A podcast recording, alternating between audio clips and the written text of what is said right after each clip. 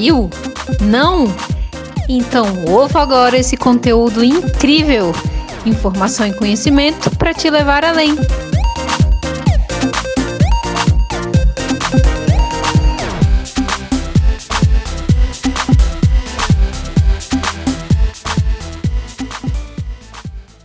Olá, bom dia a todos. Hoje vamos estrear o Radar ao Vivo. O Radar ao Vivo é um espaço para que a gente possa explorar as tendências do radar tecnológico. Não sabe o que é o radar? Confere lá no portal Inove, que vai estar o endereço aqui no chat. Uh, mas o que, que, é a tendência? Né? Quando a gente fala de tendência, a gente está falando de algo que está acontecendo, não é uma coisa assim né, distante, no futuro distante, algo que está acontecendo e que deve começar a se intensificar. Então, esse espaço ele foi criado para que os colegas do BB eles possam mostrar o que eles sabem, o que eles estão desenvolvendo em termos de tecnologias, de, te, de, tendências tecnológicas, né? Então, se você desenvolve alguma coisa, alguma solução usando essas tendências, gostaríamos de convidar para compartilhar com a gente os seus conhecimentos e experiências. Mas também, se você estuda ou se você é apenas um curioso sobre essas tendências, você também é muito bem-vindo, tá? Uh, em breve, a gente vai divulgar as formas de participação nas próximas edições então fique ligado no portal de comunicação do Edtech e também no portal Inove, no endereço que a gente vai estar divulgando aqui no chat. Fique ligado. Ah, muito bem, hoje nós temos a satisfação de receber os colegas Rafael e Matheus, eles trabalham aqui na Edtech com iniciativas usando realidade estendida. Eles vão contar um pouco para a gente dessa experiência. É, então, meus amigos, ó, realidade estendida é algo que mistura uma série, um guarda-chuva para várias tendências de realidade, né? Realidade aumentada, realidade virtual, é isso mesmo? Isso mesmo. Perfeito. É, então, vou pedir para que os colegas se apresentem. Rafael, Matheus, por favor.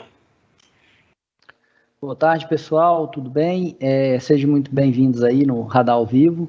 É, meu nome é Rafael Ferreira, eu sou funcionário do, do banco, do BB há quase cinco anos, sou profissional de TI há mais de 20 anos no mercado, é, trabalho na IA do Banco do Brasil desde a primeira sala ágil, junto com a nossa executiva Manu, gerente Daniel de Lima e outros excelentes profissionais do Banco do Brasil. E hoje eu estou como responsável pela sala de negócio de realidade estendida, juntamente com o Rafael Kiss, que é um colega nosso aí da, da DTEC também. E você, Matheus? Boa tarde, tudo bom? Eu sou um especialista de 3D, com mais de 10 anos de experiência, trabalho pela Stefanini na sala de realidade estendida do banco também. Perfeito, show de bola. Uh, bom, se tem, deixa eu ver se tem alguns recados aqui. Quem quiser fazer pergunta, pode postar aqui no chat, como de praxe, tá? A gente vai tentar responder no final. E Primeiro, o Rafael vai falar um pouco sobre é, o conceito de realidade estendida e também sobre algumas iniciativas que o banco está fazendo, tá? E depois o Matheus vai apresentar um pouquinho como é que é desenvolver é, usando essas tecnologias. Então, meus amigos, agora a bola é com vocês. Pode começar compartilhar a apresentação. Boa apresentação para todos. Beleza, Charley? Vamos, vamos, vamos lá, né? É, bom dia, pessoal. Mais uma vez, sejam muito bem-vindos aí, né? É, a gente vai falar sobre a realidade estendida. Vamos falar sobre a realidade estendida do, do Banco do Brasil. É, hoje temos vários parceiros no desenvolvimento dos pilotos dessa tecnologia, né? Como o Dizen, o CI, Digov, DIPS e a própria DTEC. É, o nosso foco é sempre a melhor experiência para o cliente. É sempre a, a primícia, a gente busca sempre a melhor experiência para o cliente do Banco do Brasil. Muito agora, muitos de vocês agora né, devem estar se perguntando é, é, o que, que é realidade estendida, né? É, realidade estendida, Extended Reality, é o termo que abrange a realidade aumentada, AR, realidade virtual, VR e realidade mista e demais. Né? Embora o AR e o VR ofereçam várias experiências revolucionárias, tem outras tecnologias é, subjacentes né, da, da, dessa tecnologia. O, o VR, a realidade estendida, ela trabalha com três pilares, principais pilares do, do, da tecnologia, que é o ser humano, o computacional e o ambiente real. A base dessa pirâmide da realidade estendida é a percepção, a gente, onde a gente foca o desenvolvimento da realidade estendida sempre na percepção do ser humano, ali engloba a, a, a principal é, é, direcionamento que a gente toma para poder desenvolver a parte de realidade estendida. É, a gente vai falar um pouco rapidamente, né? A gente acha que realidade estendida é um tema novo e tudo, mas é um tema bem antigo, né? É, em 1838, né, a gente teve lá o, o estereoscópios, né, desenvolvido. É, depois a gente teve, em 1965, o The Ultimate Display, que obviamente era uma sala no qual o computador conseguiria controlar a existência da matéria. Isso é um dos dos pontos da história que a gente tem que focar um pouco. É, outra, outro ponto muito importante foi em 1968, o, o Sword of Damocles, é, onde foi criado, considerado o primeiro sistema de Head Mounted Display, né, que, de realidade virtual, que seria o óculos, o capacete aí propriamente dito, né? Você pode ver aí que é onde a gente conseguiu chegar do primeiro dispositivo de de realidade virtual até hoje o Oculus Quest que a gente tem aí, que é um dispositivo em on, né, que ele concentra tudo num dispositivo só. É, a realidade virtual, como o próprio nome já indica, é um ambiente virtual no qual o usuário pode se inserir como se estivesse no ambiente. Mas tudo não passa de um dispositivo computacional que, com efeitos visuais e sonoros, ele permite total imersão no ambiente simulado. É, trazendo para a realidade aumentada é a integração de elementos é, de informações virtuais com elementos do mundo real. É, a realidade aumentada ela ficou famosa com o jogo Pokémon Go. Quem, quem tem celular aí com certeza já viu falar, ou já instalou, ou algum sobrinho, alguma criança instalou, até mesmo um adulto que gosta de jogos aí já, já brincou, ficou muito famoso com o, o Pokémon GO. A realidade mista, ela só foi possível ser desenvolvida e, e evoluída com o desenvolvimento das duas anteriores, tanto a realidade virtual quanto a aumentada, que foi as duas percussoras que possibilitou o desenvolvimento da realidade mista ou realidade híbrida, né? É, que é uma, uma característica da realidade virtual com a realidade aumentada. O, a gente vê aí um grande iceberg né, de conhecimento. É, é, é, a realidade virtual ela tem uma profundidade, assim, vamos dizer, menor. A aumentada e, e a virtual estão ali no, no, início do topo do iceberg, né, e a realidade mista tem um, uma profundidade de conhecimento muito maior do que a, as duas anteriores, até porque envolve as duas anteriores para ser desenvolvida, né? A realidade virtual, é, como o nome já indica, né, é, é, é um ambiente totalmente digital, que traz uma experiência totalmente focada e sintética, sem noção do mundo real. É, aí do lado você consegue ver aí é, é um ambiente virtual, o cara, o ambiente físico, o cara tem uma prancha ali, né, e tratamento, tentando tratar uma fobia da pessoa, né. É, a pessoa coloca o óculos ali, anda sobre a pancha e tem um, um, uma fobia sendo tratada aí. Tem a parte também ali do simulador de voo, que é utilizado para treinamentos e, e tudo, né? No, no banco, a gente tem a, a, o ambiente virtual do Banco do Brasil, nesse ambiente que a gente está vendo aí. Tem alguns ícones sobre a mesa, que é, é desenvolvimento do, do banco para os é, investimento por objetivos lá da, da UCI, é, é, cada ícone aí o, a pessoa vai poder simular é, um investimento. Ah, o cara quer fazer uma viagem, um, comprar um carro, ele vai simular, vai pegar o dispositivo, vai simular quantas prestações e o banco vai sugerir qual a melhor é, forma dele é, fazer um, um investimento para poder guardar o dinheiro para poder realizar aquele sonho. Então, assim, tem desde uma viagem na praia, comprar um carro, poupar dinheiro, comprar uma casa. Então, assim, é um ambiente totalmente é, é, imerso para poder a, gerar a melhor experiência para o cliente. Aqui a gente tem um ambiente é, é, virtual desenvolvido aí em conjunto com a, com a Digov, né, que é a, a, a cidade virtual, que a gente utiliza em, eventos que o Banco do Brasil participa, que demonstra informações para os prefeitos da cidade, junto com o BB Integra, ele traz informações e possibilita o prefeito ter uma interação maior, saber algumas informações, não só o prefeito, como qualquer cidadão que participe do evento, é, consiga ter informações da, daquele município de desenvolvimento, de saúde, de segurança pública, ele consegue ter a visualização de todos os dados disponibilizados lá, inclusive os dados do gerente que ele possa estar acessando e vendo quem é o, o gerente que atende aquela determinada cidade. Aí um ambiente que mostra a, a sala de aula, né, que seria traria os dados da educação. Você vê aí os dados da, no quadro lá escrito, município, é, quantos possui alfabetizados, a população do município, frequentou a escola nos últimos anos. Então a gente consegue trazer bastante informação para os usuários. É, no ambiente virtual ainda, o é, que, que a gente tem dos concorrentes? A nossa concorrência é, é indireta, né, vamos dizer assim, mas é, é, hoje é um concorrente direto que está entrando na área financeira, o Walmart dos Estados Unidos, desde 2018, ele utiliza tecnologias de realidade virtual para realização de treinamentos e simulações de como lidar com atendimentos em datas comemorativas, como por exemplo a Black Friday, né? Eles fazem um treinamento é, todo virtual.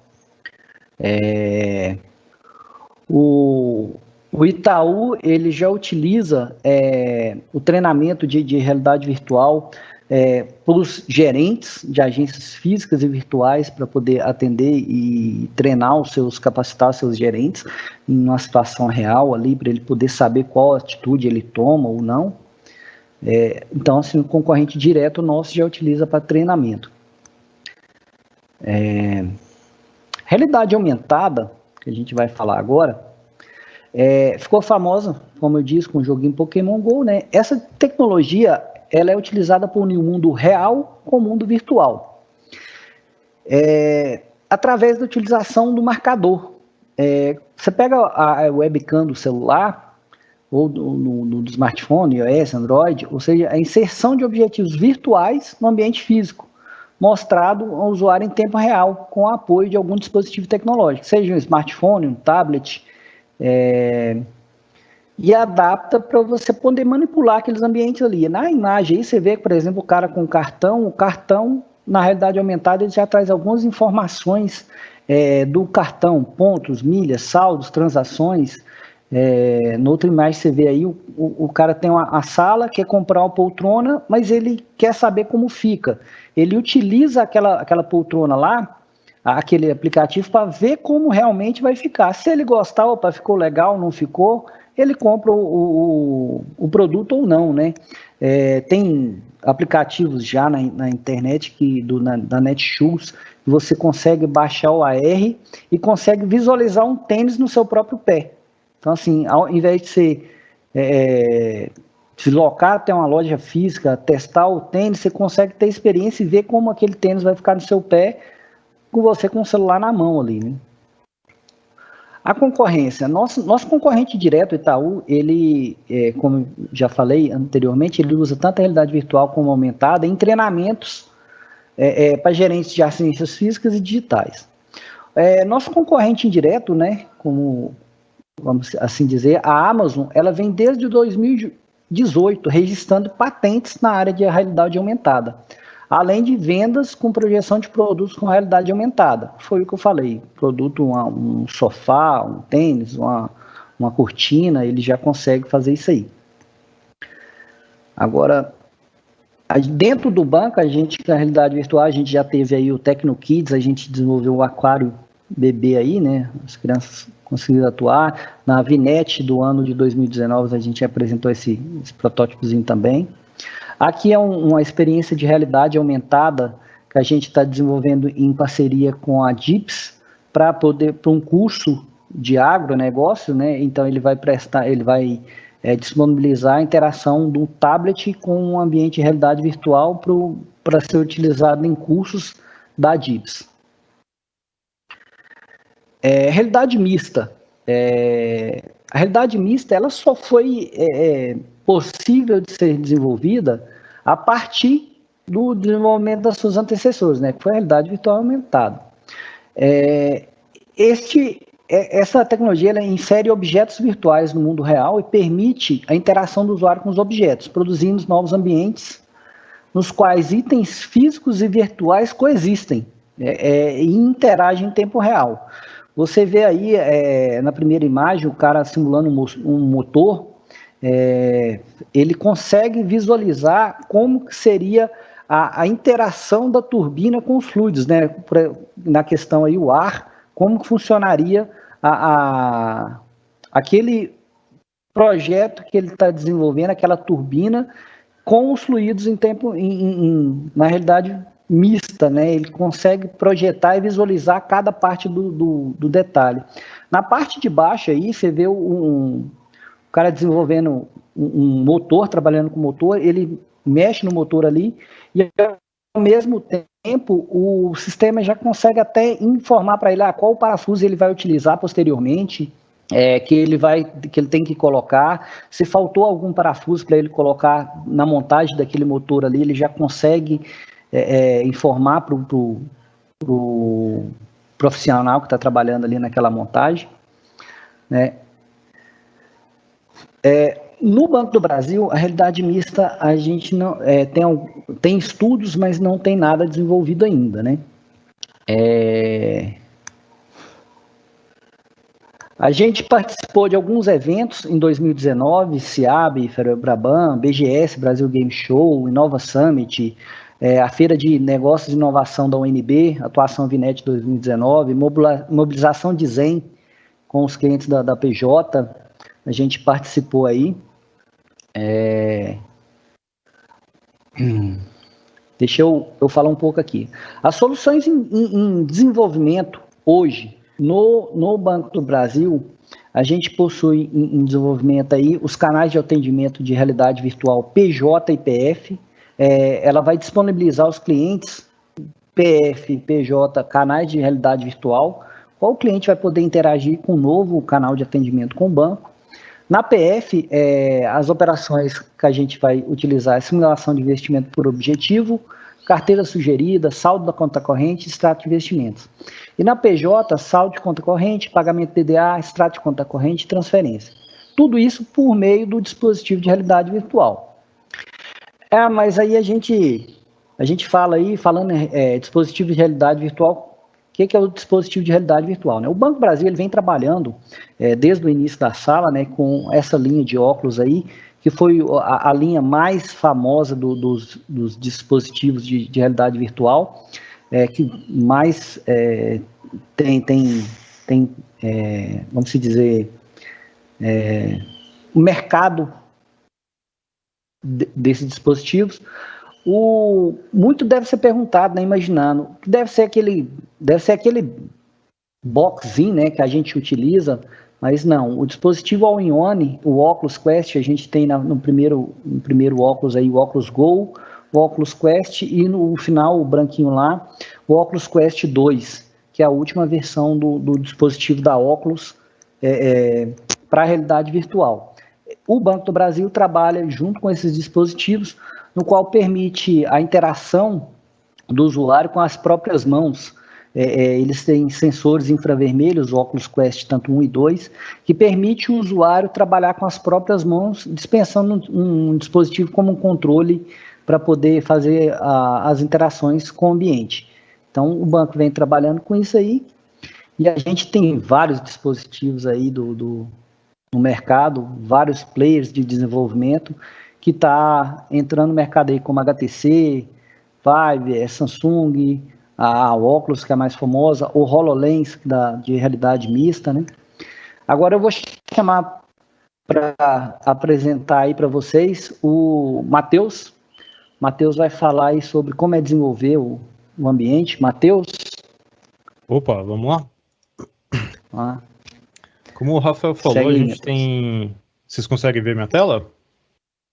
Ok. Tá perfeito. Perfeito. Então, como o Rafael falou, no mercado a gente tem vários dispositivos aí de realidade estendida, alguns somente orientados à realidade virtual, outros à realidade aumentada, outros uh, orientados à realidade mista, de diferentes marcas, de diferentes players aí, digamos assim, do mercado. E desenvolver para isso se torna uma tarefa difícil porque cada dispositivo, muitas vezes, ele tem um conjunto de recursos. Por exemplo, a linha de óculos Crash, ela tem um recurso que a gente chama de 6 graus de profundidade que permite que você movimente, né? Você ande na, na sua sala, no, no seu ambiente fisicamente, uh, rotacione o, o, seu corpo, movimente, né? No caso, a cabeça, e o óculos vai entender essa movimentação, essa, esse deslocamento no espaço, essa rotação, e vai transferir isso para dentro da realidade virtual. Outros dispositivos não têm é, essa liberdade, essa capacidade né, de permitir esse tipo de dado sendo calculado. Então, quando a gente vai trabalhar com o desenvolvimento para realidade estendida, a gente tem diferentes tipos de formas de desenvolver mas a mais comum, a mais habitual é a utilização de game engines, né, game engines, que o próprio nome já diz, são motores de jogos. O, motor de jogo, ele é um sistema especializado, uma, uma SDK, um, um software de computador, digamos assim, que ele permite você abstrair todo o processo de desenvolvimento, concentrando em como vai ficar o áudio, a comunicação com a internet, os gráficos, a interação do usuário, e uma unidade centralizada de processamento, uma API, que te permite desenvolver né, as suas soluções, a, as suas experiências, digamos assim. E dentro desse mercado, dentro do desenvolvimento aí, através de game engines, a gente tem duas principais, que seria a Unity, que é, foi no início do desenvolvimento, em meados de 2019, quando a gente começou o desenvolvimento, e agora a gente está migrando algumas coisas para Unreal Engine, tá? São as duas grandes players do mercado, para a gente entender um pouquinho isso daqui é um mapa, uma exemplificação simplificada de todos os microcomponentes das microbibliotecas que fazem parte da constituição aí de um motor de jogos, desde como vai ser lido uh, o controle, input de rede, de internet, questão do consumo de bateria pelo dispositivo, os drives, sistema operacional, até efeitos visuais que são empregados aí dentro da experiência. Então são microcomponentes que se a gente fosse desenvolver separadamente para integrar, para depois desenvolver uma experiência, o tempo de desenvolvimento seria um tempo alarmante, assim, seria um fator impeditivo da construção de experiências em frente ao mercado. Com isso, a gente acabou optando aí para Unreal Engine, que é basicamente um motor que está por trás de grandes jogos, grandes títulos aí do mundo dos games, mas não somente no mundo dos games, como também no mundo do cinema, no mundo das séries.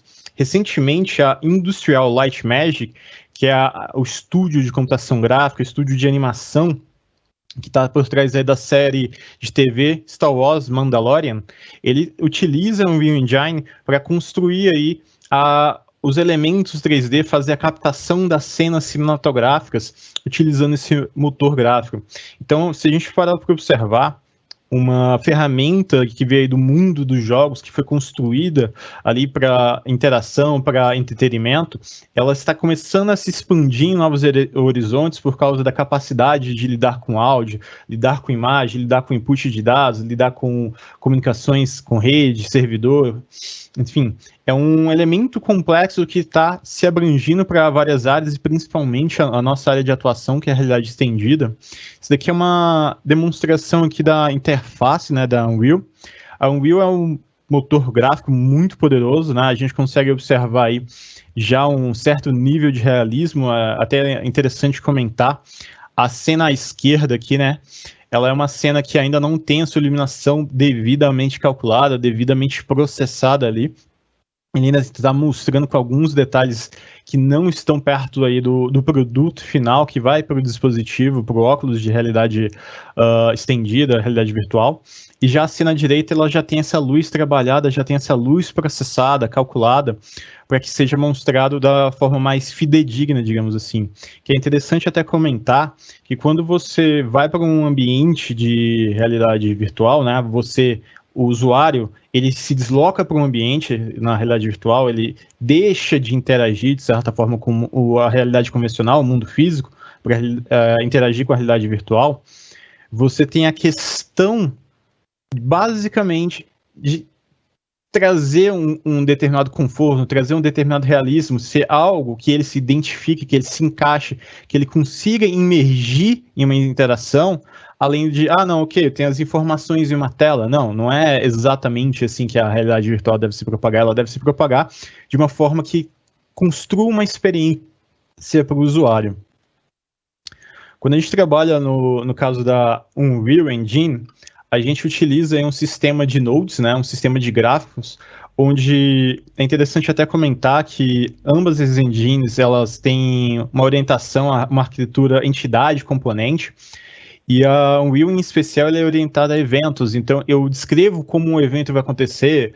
Por exemplo, o usuário selecionou um cartão, o usuário clicou na mesa, o usuário, no, no caso da, do, da aplicação do OCI, é, selecionou uma opção de investimento, definiu o valor base inicial de investimento, definiu o objetivo ali de investimento dele, e isso vai trazer para uma série de nodes, uma série de microcálculos que vão ser processados. Esses microcálculos podem ser cálculos simplesmente puramente matemáticos que vão influenciar no cálculo, no algoritmo do valor final que vai ser mostrado para ele em relação à opção de investimento, como pode ser um, uh, vários cálculos que vão exemplificar visualmente uma explosão de confetes, fogos de artifícios, quando ele atingir a meta, por exemplo, do, do investimento.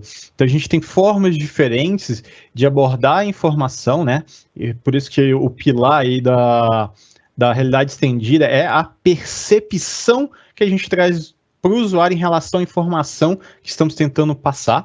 Então, uh, o sistema de gráficos ele permite a gente testar, prototipar, construir rapidamente como vai funcionar aí uh, essa experiência, essa demonstração.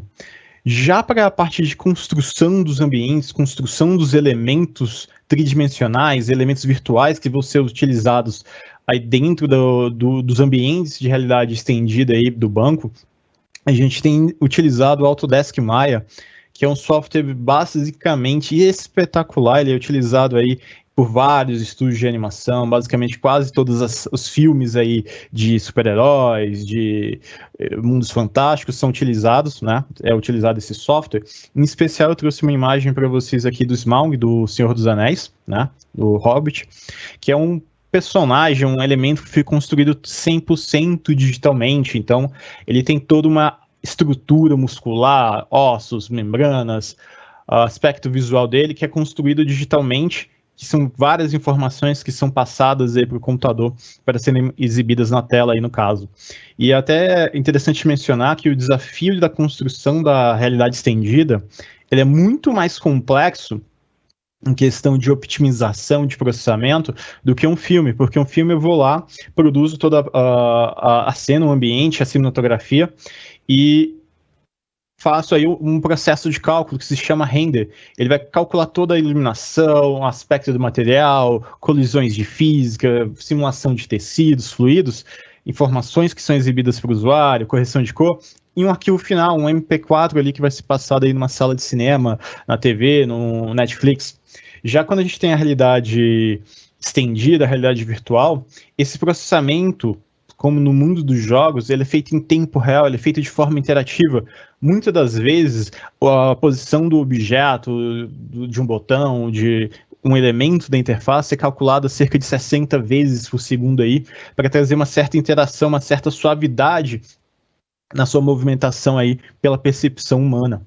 Então, quando a gente vai trabalhar com a realidade estendida, realidade virtual, no caso aqui do Maia, até um exemplo da interface dele aqui, a gente precisa entender o que, que é possível fazer, o que, que não é possível fazer em questão de desempenho, consumo de bateria, para que a informação seja passada para o usuário, lembrando, em cima de uma percepção diferente daquela informação, que geralmente é construída através de uma experiência, essa experiência é marcante no, em cima do ambiente, que é uma das bases ali da realidade estendida. Então a gente ou constrói um ambiente virtual, ou a gente utiliza do ambiente físico, aderindo a adornos virtuais para ele, para mostrar uma informação que antes, se eu mostrasse numa planilha, no Excel, num PowerPoint, ela não traria uma informação tão impactante, ela não traria uma forma diferente de chamar a atenção do usuário para aquela informação. Muitas vezes ia passar desapercebida, mas, por exemplo, se eu pegar uma pessoa uh, falar, olha, você quer financiar um imóvel, quer financiar uma casa, vamos te mostrar aqui como seria esse apartamento que ainda está aqui uh, na, na planta, né, digamos assim, como ele vai ser o final, e você já pode escolher as opções de decoração, e com as opções que você escolheu, um, dois, três quartos, uh, cobertura, os tipos de móveis que você escolheu, o tipo de azulejo, porcelanato, o quanto de financiamento você vai precisar ou o quanto de investimento você vai ter que fazer, em quanto tempo para atingir esse objetivo. E aí a gente traz para a realidade bancária que a gente consegue, no caso, construir experiências onde a gente fala para o usuário, para o nosso cliente final, olha, é isso daqui que você vai ter adquirindo esse produto bancário.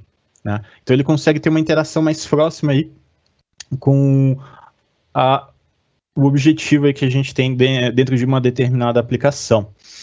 E é até legal comentar que a gente tem hoje no mercado, em vários, vários filmes, animações e até jornais, o que a gente chama de dublê digital, que é a construção de ser humano digitalmente aí para representar um velho semelhante, digamos assim.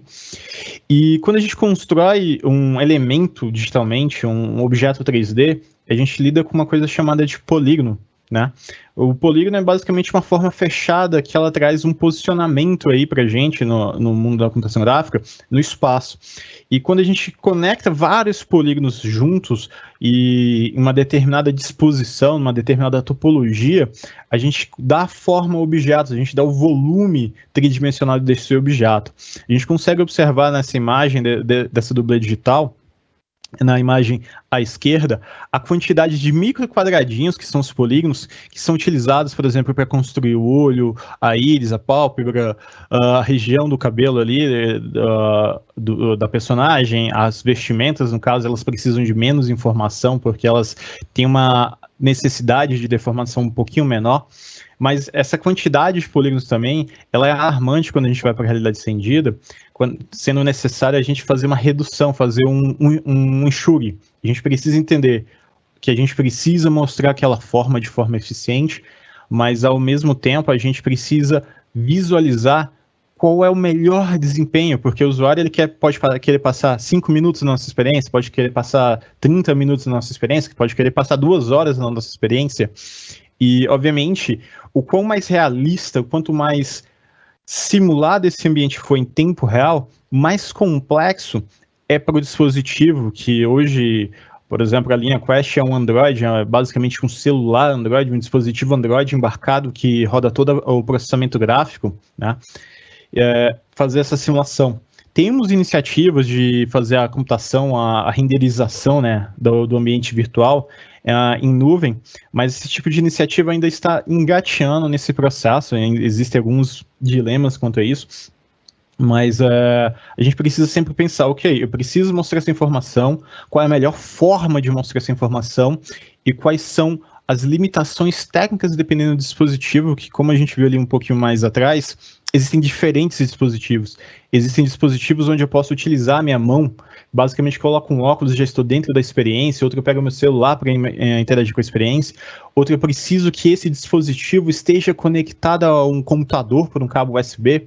Então, cada um de, da, das peculiaridades físicas desse dispositivo, desse hardware, ele diz diretamente aonde a gente consegue avançar visualmente, onde a gente consegue aumentar a imersão ou não aí do usuário. E aí é legal a gente comentar que atualmente a sala está seguindo uma tendência de ir para o Blender, que é um software open source aí, está sendo abraçado pelo Facebook, Nvidia, Google e outros estúdios de animação, como empresas de desenvolvimento de jogos, empresas do, da área gráfica, porque por ser um software inicialmente gratuito, de código aberto, aonde eu posso adaptá-lo às minhas necessidades, às minhas visualizações, e, obviamente, ele está trazendo para a gente uma melhor visualização produto final, etapa de desenvolvimento. Como assim? A, a viewport, que é a área onde a gente vê o ambiente 3D aí dentro na, no nosso monitor, ela traz uma capacidade de observar, uma proximidade do que a gente está observando com o produto final muito maior do que alguns outros softwares, até mesmo do que o Maya atualmente. Então a gente observando aí essa vertente, a gente está fazendo uma pequena migração aí para esse software. E é interessante comentar que quando a gente fala de interação, de imersão, a gente não precisa somente trabalhar com elementos realistas, como esse tigre, por, por exemplo, mas a gente também pode trabalhar com elementos um pouco mais pictóricos, por, vamos dizer, o Dia das Crianças, podemos criar um ambiente imaginário do Banco do Brasil, um ambiente para a contação de histórias, uma, uma brinquedoteca virtual, onde a criança interage, aprende coisas sobre o, o mundo bancário dentro de um ambiente projetado para esse tipo de informação, controlado nessa informação e seguro, porque as informações ali, o, o mundo virtual, ele não é físico, ele não vai machucar a pessoa, que é um dos principais motivos da uh, implementação da realidade virtual aí dentro do, do comércio, dentro da, das indústrias. Eu tenho lá um, uma atividade de risco que eu preciso de um profissional altamente capacitado, mas eu corro o risco de perder esse profissional se ele não estiver capacitado e estiver aprendendo a fazer aquela operação de risco. Ele pode ter aí um determinado risco na, na execução, vamos supor, a manipulação de uma serra para cortar uma madeira, por exemplo, ou pior, um piloto de um caça ele fez, obviamente, aulas de voo em um simulador antes, mas ele está uh, pegando um modelo novo de avião para fazer o teste, fazer a manipulação. É interessante que ele passe por uma experiência dentro de um simulador. Um simulador por si só é um ambiente de realidade virtual, para que ele entenda as informações, entenda os inputs, entenda diversas situações que podem ser simuladas, podem ser planejadas para ele trabalhar. E isso a gente consegue trazer para o banco. Ok, vamos lá. Como é que funcionaria aí para uma criança aprender sobre investimentos? Como é que funcionaria para uma, uma adolescente aprender sobre investimentos dentro de um mundo mais gamificado?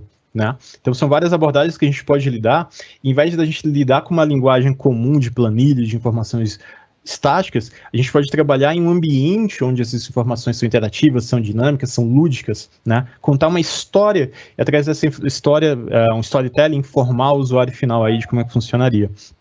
E é legal comentar que a nossa equipe hoje, ela tem aí nove pessoas trabalhando uh, no, nesse desenvolvimento, três programadores, três especialistas em 3D, duas pessoas especialistas aí dentro do banco da área da de tech. E aí eu queria mostrar para vocês um processo bem rapidinho aqui de como funciona hein, um pouquinho aí do que a gente faz, tá? Esse daqui, por exemplo, ó, é o ambiente que a gente está desenvolvendo aí, que seria por enquanto nomeado Espaço Bebê, que foi desenvolvido aí pelo nosso colega de equipe, o Luiz. É um espaço que ele foi desenvolvido, foi projetado para que as interações aí do cliente do Banco do Brasil interagem. Então, por exemplo, para o CI, que é a assessoria de investimentos que a gente está fazendo aí, uh, um, uma, um sistema de investimento por objetivos, é neste ambiente que a gente observa um certo modernismo, um, uma decoração mais descontraída, mais realista, digamos assim, que ele vai escolher qual tipo de objetivo, qual uh, capacidade de aporte dele, uh, onde as informações vão mostrar, se ele vai conseguir atingir aquele objetivo ou não, em quanto tempo. Tem um, um ambiente mais gamificado, mais interativo. E se vocês conseguem observar, todos os elementos que a gente tem aqui, desde os livros na estante até os elementos aqui que vão mostrar os objetivos de investimento, eles são feitos por polígonos, que são essas linhas que vocês estão vendo aí, no caso triângulos, que é o menor polígono que existe. Então a gente consegue observar que alguns elementos eles possuem maior nível de detalhes, precisam de mais polígonos, outros objetos a gente precisa de menos. E aí é legal comentar, por exemplo, o resultado final que a gente consegue chegar hoje é um resultado bem impressionante, bem interessante para as pessoas. Então imagina você é, dentro da sua residência, poxa, eu quero fazer uma viagem, eu quero comprar uma casa, eu quero fazer um financiamento aí para comprar um carro, minhas férias, eu quero planejar minha aposentadoria. Em vez de você ter que se deslocar uma agência bancária no seu horário de funcionamento para ser atendido por um usuário, você pode falar, poxa, eu posso fazer meu autoatendimento, mas em vez de ter uma tela bidimensional 2D com informações e um, um gráfico que possivelmente podem não ser explicadas de uma forma mais lúdica, para que você entenda, você fala, nossa, essa informação é importante, essa informação para mim não é tão importante quanto essa. Ou de uma forma mais interativa, mais dinâmica, a gente tem a realidade virtual, onde você pode estar no sofá da sua casa ou na cadeira do escritório e colocar o dispositivo de realidade virtual entrar dentro desse ambiente, né? Então é um ambiente que a gente desenvolveu, isso aqui é dentro da Unreal Engine, isso aqui é basicamente o que vai para dentro do objeto, dentro do, óculos do, do cliente. E é legal comentar que nesse caso a gente usou de várias técnicas de cinema, de desenvolvimento de jogos, por exemplo, para que a iluminação ela onerasse o mínimo possível o consumo de bateria, o consumo ali de processamento, para que a gente conseguisse trazer mais informações, mais realismo para o usuário. Isso é bem bacana. E só para a gente continuar aqui um pouquinho das demonstrações, eu tenho aqui o Maya, que é um software de modelagem 3D, de produção 3D. E aqui no caso eu tenho uma Lamborghini aqui dentro do processo. Vocês conseguem ver que todos os elementos desse objeto, por exemplo, desde do, do pneu, da roda, de dentro do carro, eles são feitos aí por polígonos, eles são projetados. A gente precisa descrever visualmente todo o objeto. E é legal porque às vezes a gente, poxa, eu preciso, não sei, eu quero fazer um, uma ventilação diferente nesse carro. Então eu posso, por exemplo, uh, estragar uma Lamborghini, né? Então vamos lá, vamos fazer algumas coisinhas aqui na Lamborghini, vamos dar uma estragadinha.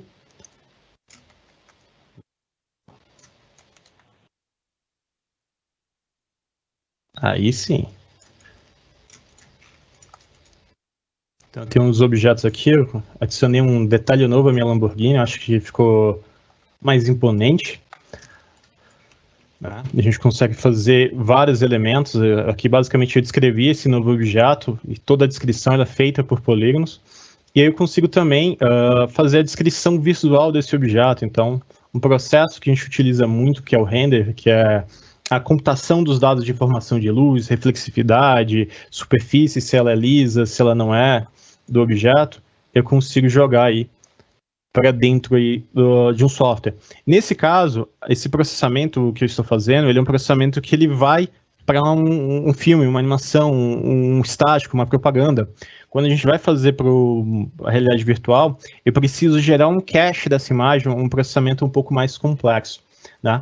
E a gente acaba utilizando vários softwares especializados para isso. Então, por exemplo, eu estou vindo aqui e falo, não, não gosto de uma Lamborghini uh, vermelho. Eu quero uma Lamborghini aqui um pouquinho mais verde, talvez. Um verde limão aqui, fluorescente, não.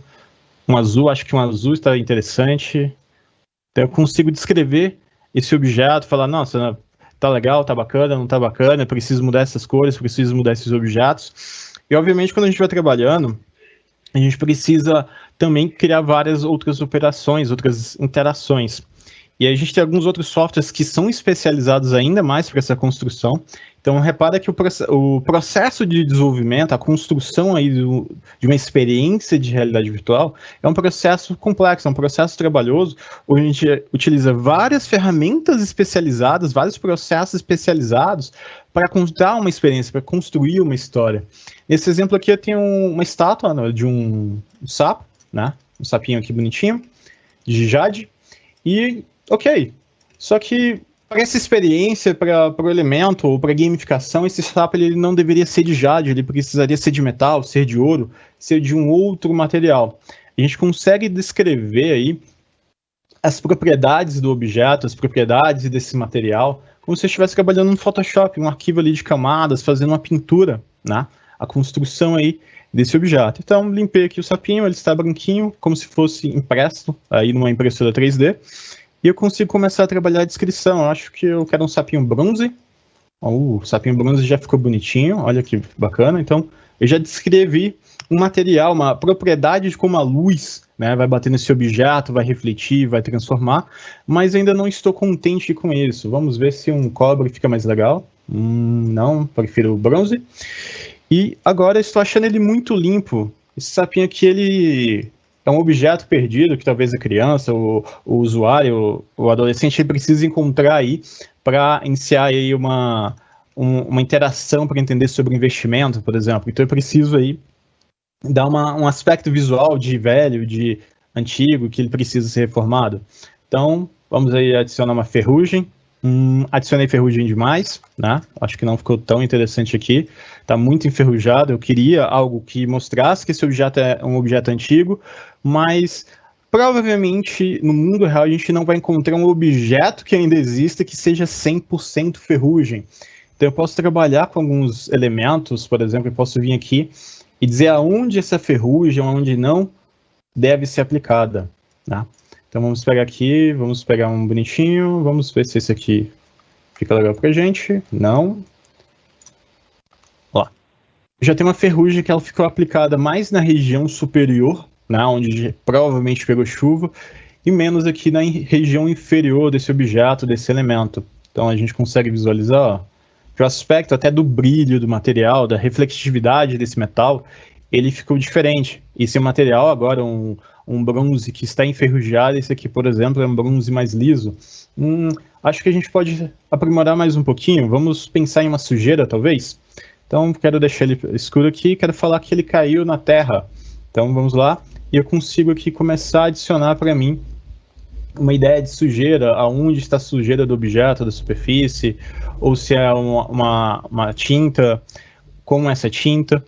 Isso é bem legal para a gente trabalhar em cima dele. Vamos, vamos simular uma tinta aqui, vamos colocar uma tinta vermelha. Uh, muito, muito, muito vermelho, muito forte. E vamos lá, vamos basicamente falar que está chovendo aqui em cima desse sapinho. Bonitinho. Vamos colocar uma chuva um pouquinho mais densa e ele está basicamente lavando, fazendo uma pigmentação dentro desse sapinho. Obviamente eu coloquei aqui um vermelho para ficar um pouco mais fácil de observar, mas a gente pode trabalhar com um objeto, uh, uma cor mais branca talvez, até menos clara, para imitar um pouquinho de chuva, um pouquinho do molhado do, do objeto. A gente consegue trabalhar aí vários aspectos visuais para o objeto. E lembrando, eu comecei a trabalhar, escolhi um bronze, achei que o bronze está legal, mas eu queria ver um cobre, então a gente consegue ir lá também e trabalhar a construção, visualizar se um cobre é interessante sobre algum outro material, por exemplo, um metal fica mais interessante, então o metal ficou bem melhor. Deixa eu só colocar a ferrugem em cima, e aí eu consigo descrever aí como vai ser a propriedade física desse objeto.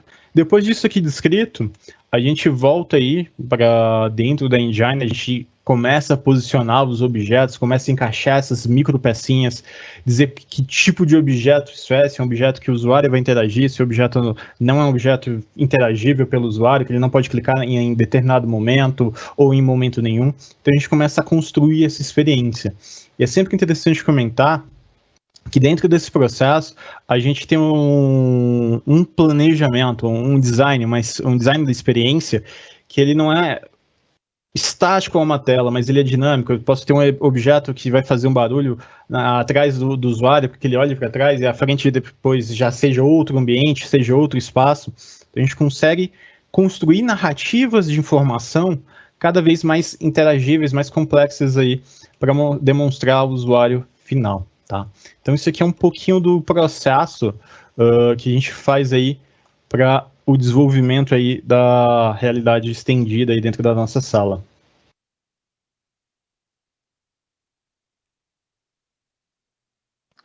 Então, pessoal, tá. é, a gente, o BB já iniciou experimentações né, do uso de tecnologia tanto nas operações e produtos como processos internos do banco e então a gente podemos, a gente para para se perguntar, né? Como que a gente irá capacitar os nossos profissionais daqui a uns anos? Como a gente vai vender produtos e serviços daqui a uns anos?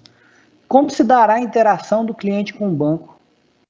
Então, assim, a, a gente está em estudos porque, assim, a, a tendência que a gente é, é, seja uma possível é, é, porta um canal de atendimento do banco. Então, assim, a gente tem que parar e se perguntar: será que essa tecnologia vai pegar como o mobile pegou? Então, assim, a gente tem que analisar isso direitinho, porque é onde o banco vai se mostrar na frente sempre, né? Isso. Amigos, é, muito obrigado pela participação de vocês. Excelente apresentação, muito enriquecedora, tá? Parabéns, Rafael, Matheus. E agora a gente tem algumas perguntinhas. Antes eu queria só combinar com vocês o tempo, que vocês têm uma meia horinha ainda para a gente estar tá continuando aqui. Beleza, bora lá. Tivemos bastante pergunta, viu? Graças a Deus, né? É, vamos. Uh, eu vou começar com uma pergunta aqui do colega uh, do Leonardo, que ele perguntou assim: como que vocês veem o crescimento da realidade estendida para os próximos anos e quais são as tendências? Bom, uh, o crescimento da realidade estendida, atualmente ela está sendo mais direcionada à realidade aumentada. A gente tem várias empresas, principalmente uma rede social que é o Instagram, que está fazendo uso pesado. Acho que as pessoas já observaram aquelas filtros, né? Os filtros de fotografia que o pessoal utiliza, adiciona um óculos, adiciona um elemento virtual ali. Aquilo ali é só um pedaço do protótipo do projeto final, né? O Facebook ele está desenvolvendo uma própria plataforma aí, ele já é dono da Oculus, maior plataforma de realidade virtual. Ele está começando a engatinhar e desenvolver todo um marketplace, toda uma ferramenta orientada à realidade aumentada. Então vamos pensar para o usuário, para o nosso cliente. Imagina um cliente que ele quer comprar um carro, quer comprar um óculos, quer comprar uma blusa, uma roupa, ou quer uma sugestão do que ele vai vestir, ele não precisa se deslocar a uma loja, ele não precisa ir à loja para ter uma, uma experiência que ele não sabe como é que vai ser. Depende muito do, do humor, por exemplo, do, do atendente que vai estar lá no final. Ele vai ter isso dentro do celular dele, ele vai ter uma experiência dentro do celular dele que vai falar, olha, esse óculos ficou legal em você, não ficou? Então a gente tem o caminho aí mais precursor, mais eminente que é a realidade aumentada, ela está crescendo muito forte. Dela a gente está indo aí para a realidade virtual e começando a realidade mista, que um dos principais fatores dela não ter entrado tão forte ainda no mercado é o alto custo dos dispositivos. A gente está falando aí da previsões, eu acho que da Apple lançar o Apple Glass dela, o iGlass dela em 2022, 2023 aí, era um projeto, não sei se vai ter continuidade, se ele vai para frente, mas é bem interessante a gente pensar nisso, né? É, perfeito. Eu vou pegar uma pergunta que foi feita mais pro final aqui, talvez pegue um gancho nessa aí. É do Let, ou Alet, eu não sei se. Bom, ele pergunta se é, há necessidade, há sempre necessidade de controles, como os de videogame, para a movimentação de VR ou realidade mista, ou já existe controles virtuais? Então. É... Fala, Rafa. É, na, no, no, desenvolvimento até da agência virtual do, do Banco do Brasil, que é aquele espaço virtual do banco que a gente viu ali, foi desenvolvido pelo, pelo modelado pelo Luiz Cláudio, modelador nosso.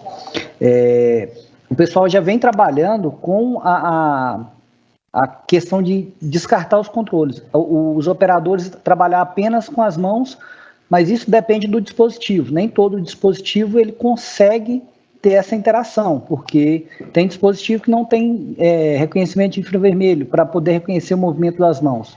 Já o Oculus Quest 1 e 2, ele tem. Então, assim, é, consegue-se dispensar o uso do, do, do, controle e apenas as mãos. Nem todo dispositivo é possível fazer isso, mas os dispositivos que o banco está utilizando para desenvolver, é sim possível apenas trabalhar com as mãos.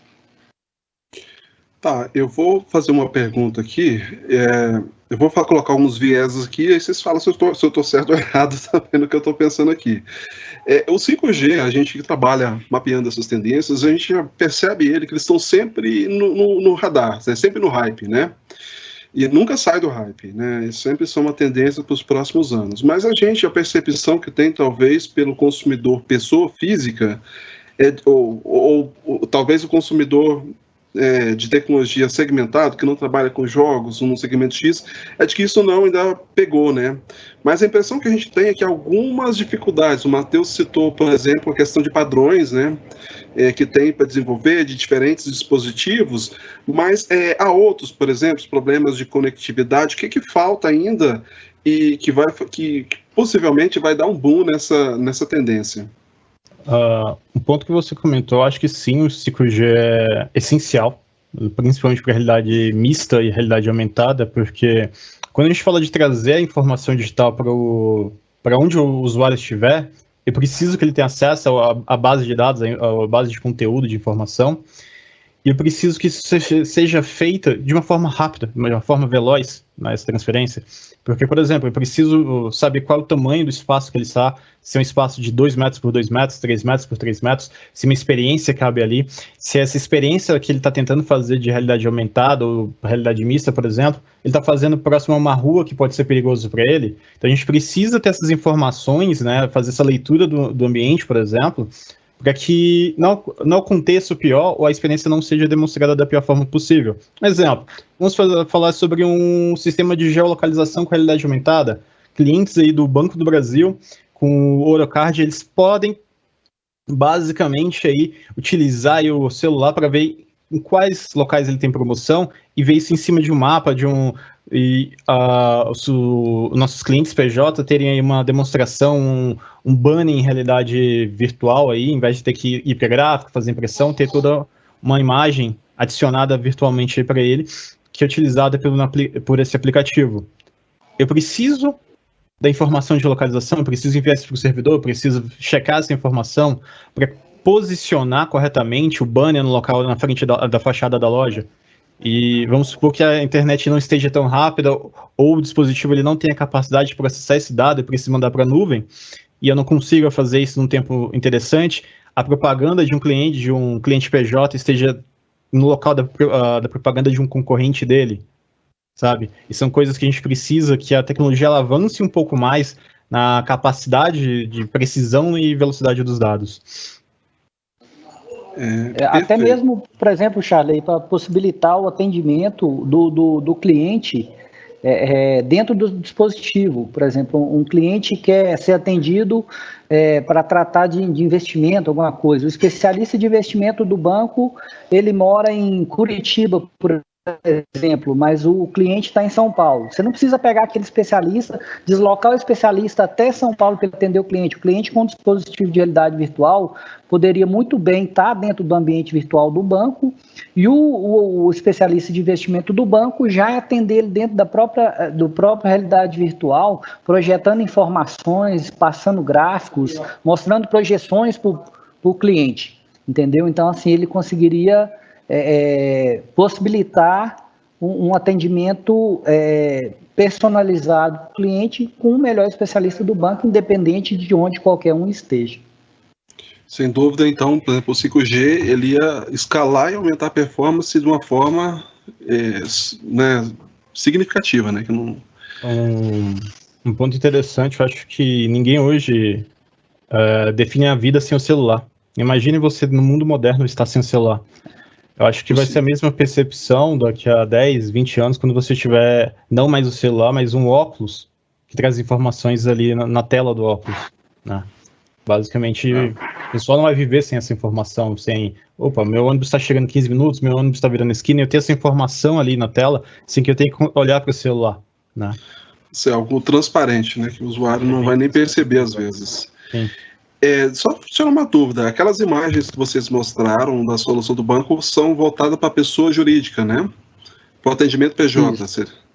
Isso, Isso. tem atendimento belíssimas imagens, por sinal. E, e, tem, tem atendimento pessoa jurídica e também atendimento de pessoa física.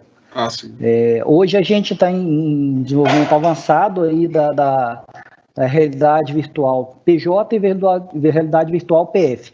A realidade virtual PF, ela, inicialmente, ela está focada por investimentos por objetivo, que é da UCI, e o APJ está voltada para para Design, que é o, atendimento do público PJ, né? Então, assim, é, é, a parte mais avançada que a gente tem de realidade virtual desenvolvida aí hoje para canais de atendimento. E a gente tem outras é, é, desenvolvimentos, por exemplo, de Gov, para poder a, ah, mostrar uma cidade virtual, passar informações para os clientes.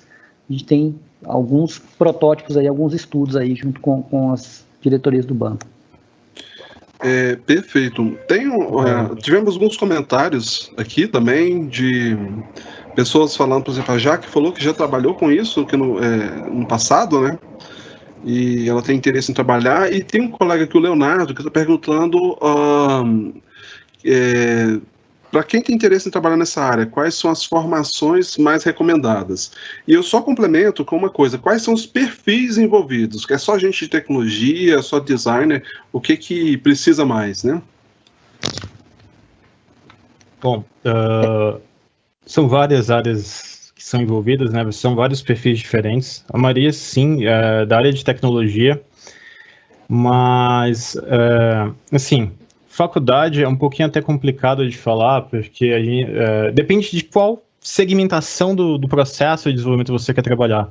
Se você quer trabalhar em conectar tudo, fazer com que tudo funcione simultaneamente, uma faculdade de é, engenharia, desenvolvimento de software ou desenvolvimento de jogos, que já trabalha diretamente com essas tecnologias, ajuda bastante.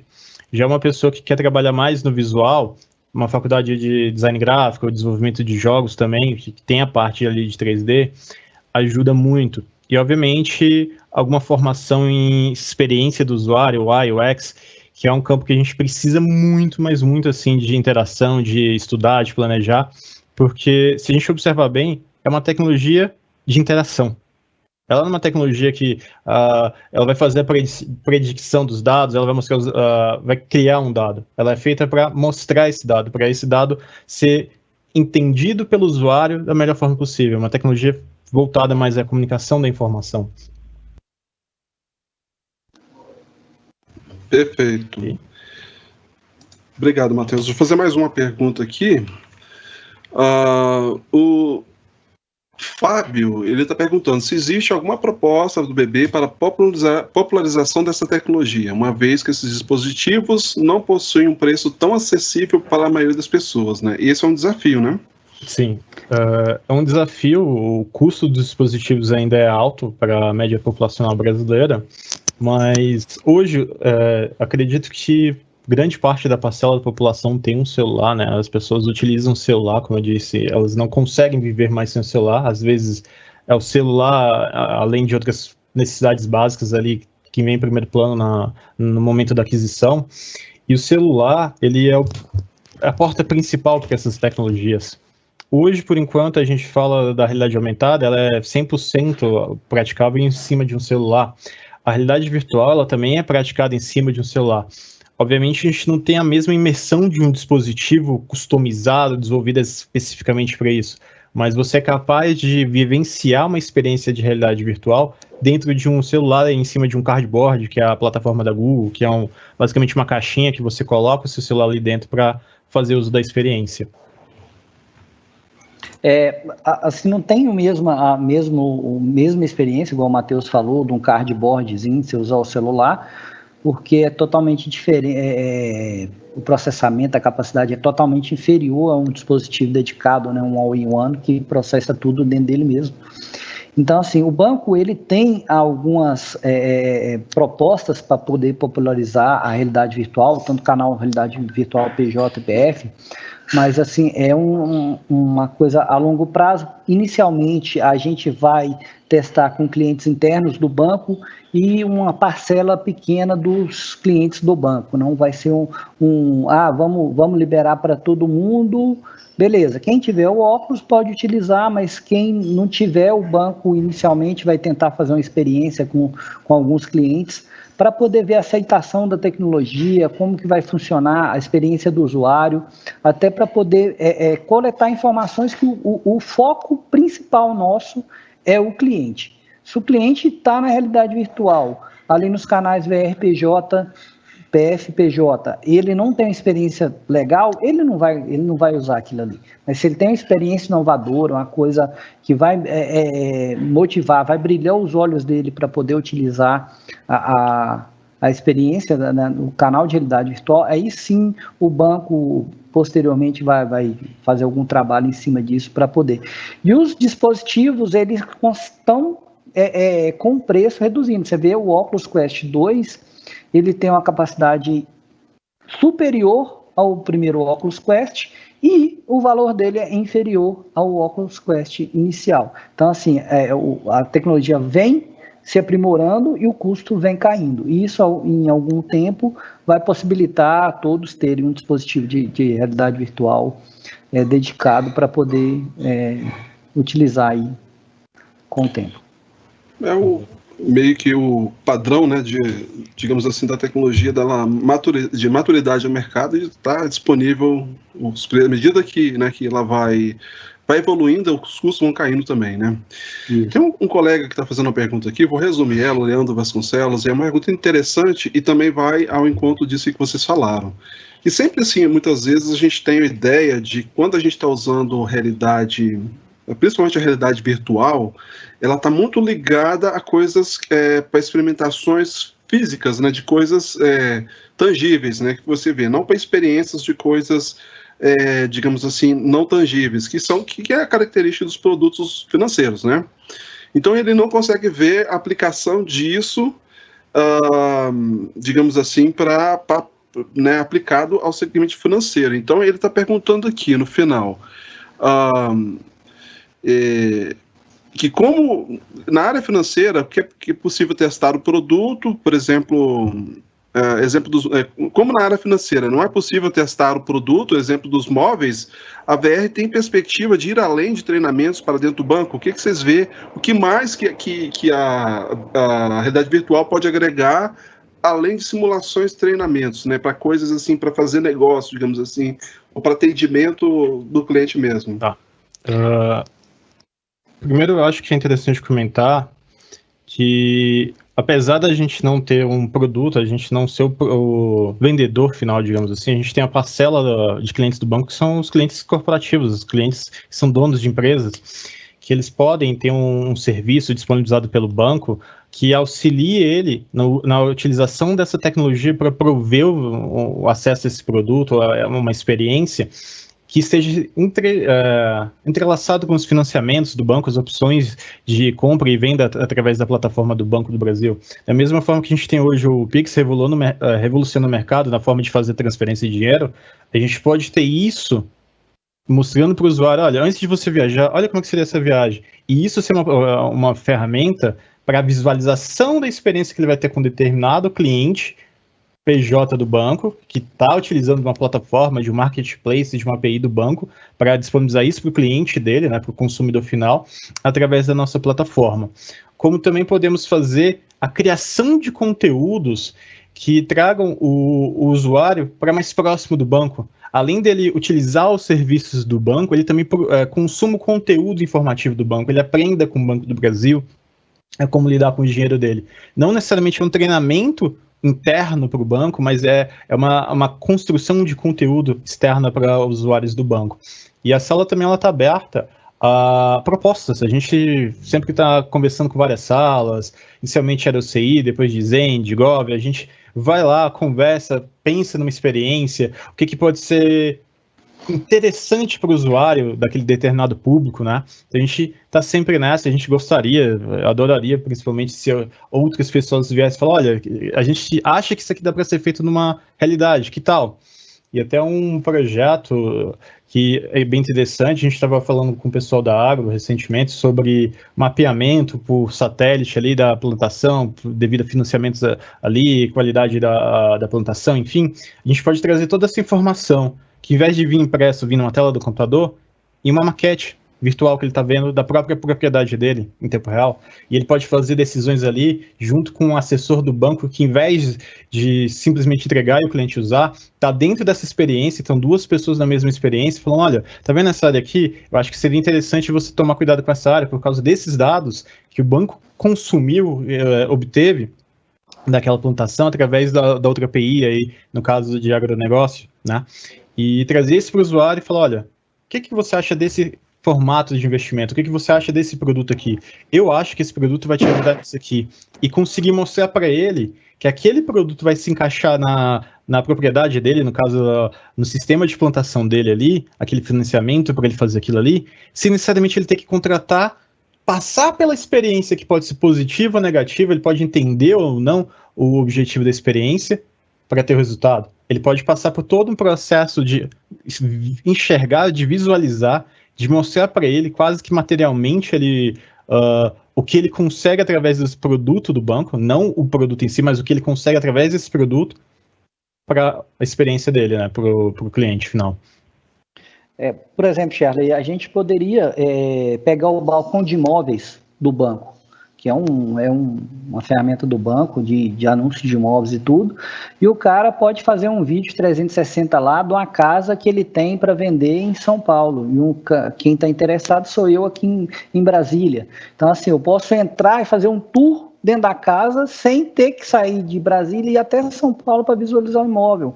Então, assim, eu proporciono, posso proporcionar Dentro de aplicativos do banco, por exemplo, experiências dentro do agronegócio, é, das startups do banco que tem desenvolvimento de, de, de aplicativos de agronegócio, ou, é, é, opções em realidade aumentada, em, em realidade virtual, para o cliente do banco visualizar, eu quero visualizar a, a, fazenda dele lá, como é que como é que está a minha plantação, é, é, a, a, startup de, de, de desenvolvimento de agronegócio, a Mapear, é, quem que está à frente lá é o Daniel de Lima, é, eles têm esse, essa proposta de fazer um mapeamento da estrutura da plantação. Ah, tem lá 100 hectares, beleza, mas tem uma, uma faixa dentro desses 100 hectares que está com uma certa praga eles conseguem demonstrar num, num, numa imagem de realidade aumentada, opa, essa área sua aqui, ó, ela está com problema, ela está com uma certa praga, ela está com falta de adubação, falta de, de algum produto para a lavoura melhorar, ele consegue tratar isso e demonstrar para o cliente. Então, assim, a aplicação da, da, das tecnologias é, elas são diversas, então assim, a gente pode aplicar em N lugares no banco é, é, tanto em treinamentos externos quanto internos, por que não, não abrir cursos da UNBB para clientes do banco? Um curso de controle financeiro, de aplicação financeira na realidade virtual para os clientes. Então, assim, é, é, é um, uma gama de oportunidades que o banco tem para mostrar para o cliente dele que o banco está preocupado com ele, com a, a, o conhecimento Ele não precisa ir até num banco para poder ver um, uma informação, levantar informação sobre investimento. Isso aí, para o banco, ele é muito importante. Com certeza. Obrigado à pergunta do Leandro Vasconcelos, que ajudou a gente a abrir, é, expandir esse debate né, das possibilidades do que a gente pode fazer com a realidade estendida. Esse é um dos objetivos desse espaço aqui do Radar ao Vivo, da gente expandir as possibilidades que a gente pode fazer com relação às tecnologias emergentes, porque muitas vezes a gente acha que, às vezes a gente nem sabe que o banco está trabalhando com isso, às vezes a gente nem sabe que pode ser, é, que já existem soluções concretas sendo desenvolvidas com determinada tecnologia, e esse espaço ele tem esse objetivo. É, fazer mais umas perguntinhas aqui. Uh, tem um colega aqui que não se identificou, ele pergunta se tem estudos e aplicações da realidade estendida na área de modelagem de risco de crédito. É, porque acho que poderia ter, né? acho que, que vocês, as soluções que vocês apresentaram aqui não, né? Mas vocês têm conhecimento de alguma nessa área? É, assim, a, a tecnologia ela vem sendo desenvolvida né, para todas as áreas. Exemplo, lá no, no, no simulação de investimento por objetivo da, da UCI, por exemplo, poderia ser a concessão de crédito é, junto com a IA, por exemplo, do, do, Banco do Brasil. A IA conseguiria fazer de forma artificial, é, é, automática, o cálculo de risco daquele cliente, se geraria um empréstimo ou não, e até mesmo ele contratar um empréstimo lá por dentro. Assim, é, é a evolução nossa, a gente nasceu junto com as salas de, inteligência artificial, e justamente a inteligência artificial ela traz muito isso, né? É, é a, a, o tratamento das informações em tempo real. Então, assim, é, é, o banco pode estar trabalhando nessa linha a, junto com a inteligência artificial acoplada no, no sistema de forma automática e a gente estaria atendendo o cliente e calculando o risco dele. Perfeito, gente. Mas uma perguntinha aqui. Vocês, de tudo que vocês já viram, esse aqui quem está perguntando o Germano, qual case usando realidade estendida, assim, fora, pode ser fora do segmento financeiro. Vocês acharam assim, esse aqui é o estado da arte, esse aqui está eh, bastante, é, propicia uma, experiência, uma experiência além do, do comum. Uh, um dos cases que eu acho que para mim foi mais interessante foi o VR Vacina, que é um case brasileiro, né? Que basicamente é um sistema onde você coloca um, dispositivo de realidade virtual simples, que é um óculos ali dentro, não tem profundidade, não tem sistema de captura de movimento, não, é simplesmente um óculos. Você bota o celular ali dentro e coloca na cabeça da criança no período de vacinação, onde ele vai contar uma narrativa, vai contar uma história que vai imergir essa criança em um outro universo e ela vai ser desligada no momento da, da vacina. Tem até um momento que ele fala ali sobre o toque uh, no braço da criança, para ela ficar paradinha, porque ela vai ganhar um poder mágico ali dentro desse ambiente de realidade virtual. E nesse mesmo momento a criança está sendo vacinada ali pelo especialista. Então a gente observa, tem até um vídeo na internet, depois se alguém quiser uh, pesquisar, que a criança ela tem uma experiência de vacinação muito menos impactante negativamente para ela. Ela, não, ela sente a picada, mas ela entende que aquilo ali é um poder que ela ganhou em outro ambiente e vai ser uma dor que ela está sentindo, uma reação natural ali uh, da, da, vacinação. Então é uma forma muito mais lúdica de você aplicar uma vacina na, em uma criança, por exemplo. E um outro caso que eu acho muito interessante, antes de eu trabalhar com, a, com um banco com realidade estendida, eu trabalhei com uma empresa de produtos para saúde, próteses, né, próteses para coluna, para perna, uh, que são cirurgias customizadas, que são bastante complexas, onde a gente tem todo um projeto tridimensional especial para fazer aí, no caso, a recuperação do paciente. Às vezes ele perdeu uma parte da, da região craniana ou precisa de uma prótese na coluna. E essas próteses são extremamente complexas, elas dependem ali de cada necessidade. E, cara, Imagina você projetar aquilo ali, ter que explicar para o médico, porque nem sempre o médico que projeta, ele vai falar onde tem que ir ou não, tem uma radiografia, uma tomografia para indicar. E o médico tem que ter a percepção do encaixe daquela peça, de como montar aquele bloquinho de Lego ali em tempo real, né? Numa cirurgia que o paciente vai ficar aberto ali oito horas. A, estudos, a práticas de realidade estendida, onde ele utiliza um óculos, no caso mais utilizado foi o HoloLens, para que o computador passasse informação o campo de visão do médico, olha, a pressão dele está tal, a, a, taxa, a taxa de oxigenação do sangue, olha, essa peça é daqui, não é a peça de baixo, certo? Então, é um, uma tecnologia de visualização que ela está sendo abordada, está sendo segurada aí por um, um ambiente de realidade virtual, né, que está mostrando para o doutor, no meio de uma cirurgia, informações úteis para ele, sem que ele tenha que tirar o olho da área que está sendo trabalhada, do, do campo cirúrgico. Ele não precisa sair do campo cirúrgico, olhar no paciente do exame, que é uma área não esterilizada, para voltar para o ambiente cirúrgico. Ele faz todo o processo, todo momento, totalmente dentro do campo cirúrgico. Isso para mim é muito interessante, porque isso reduz o risco cirúrgico e até mesmo o tempo da, da medicina, em, da, da operação cirúrgica em horas. Perfeito. E você, Rafael, tem algum case assim que você queria dar um destaque? Fora extra ah, é, finanças? É, são muitos, são muitos é, é, é eventos né, que são legais. Um que eu gosto bastante é um, um test drive da, do Jeep Compass. É, você pode fazer um test drive no carro pela realidade virtual. Você vai lá e anda no carro, como se você tivesse entrado do carro e tudo sensacional. Dá para ver aí no YouTube, tem vários vídeos. É, a gente tem experiências ímpares, né? Mas essa da, do VR Vacinas, eu, eu concordo com o Matheus aí que é fantástico, né? Você vê os vídeos aí. Bastante no, simples, né? Uma ideia simples e efetiva. Simples, né? e as crianças, você vê, eles mostram a criança sem a, sem a, a, realidade e virtual da vacina ali e com a vacina, cara. É uma coisa totalmente diferente e muito boa. É, vale a pena ver o vídeo. Eu vou até postar aqui no, no chat para o pessoal dar uma olhada, mas é, vale a pena. Muito bom, viu? Show de bola. VR Vacinas, acho que é o campeão aí. Tá. Gente, então a gente está chegando no final da live. Tem outras perguntas, tá? Depois vocês, vocês conferem no chat, outros comentários também. Mas a gente tem que já arrochar aqui, né? Que já hum. estamos quase uma hora e meia. É, eu queria dar só mais uns, uns, recados aqui. Quem quiser participar do próximo uh, edição do Radar ao Vivo e quiser fazer como Rafael e Matheus e vir aqui falar um pouquinho sobre, nossas, sobre suas experiências, seja em iniciativas do banco, seja também em experiências acadêmicas ou como curioso, aplicando ou estudioso, é, digamos assim, robista sobre tecnologias e quiser vir internalizar isso para a gente, tá?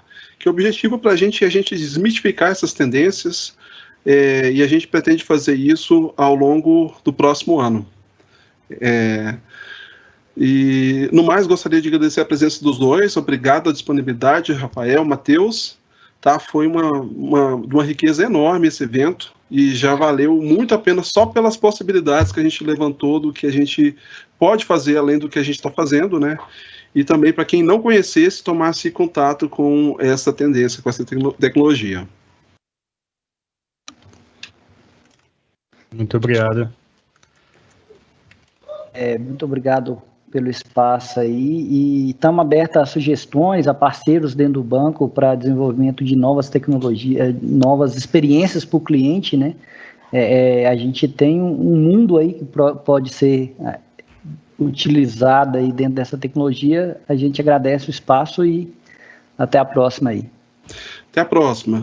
Em breve a gente vai estar divulgando as formas de participação no Radar ao Vivo. Fique ligado no portal da Digitec e no portal Inove. Obrigado, boa tarde para todos. Tchau.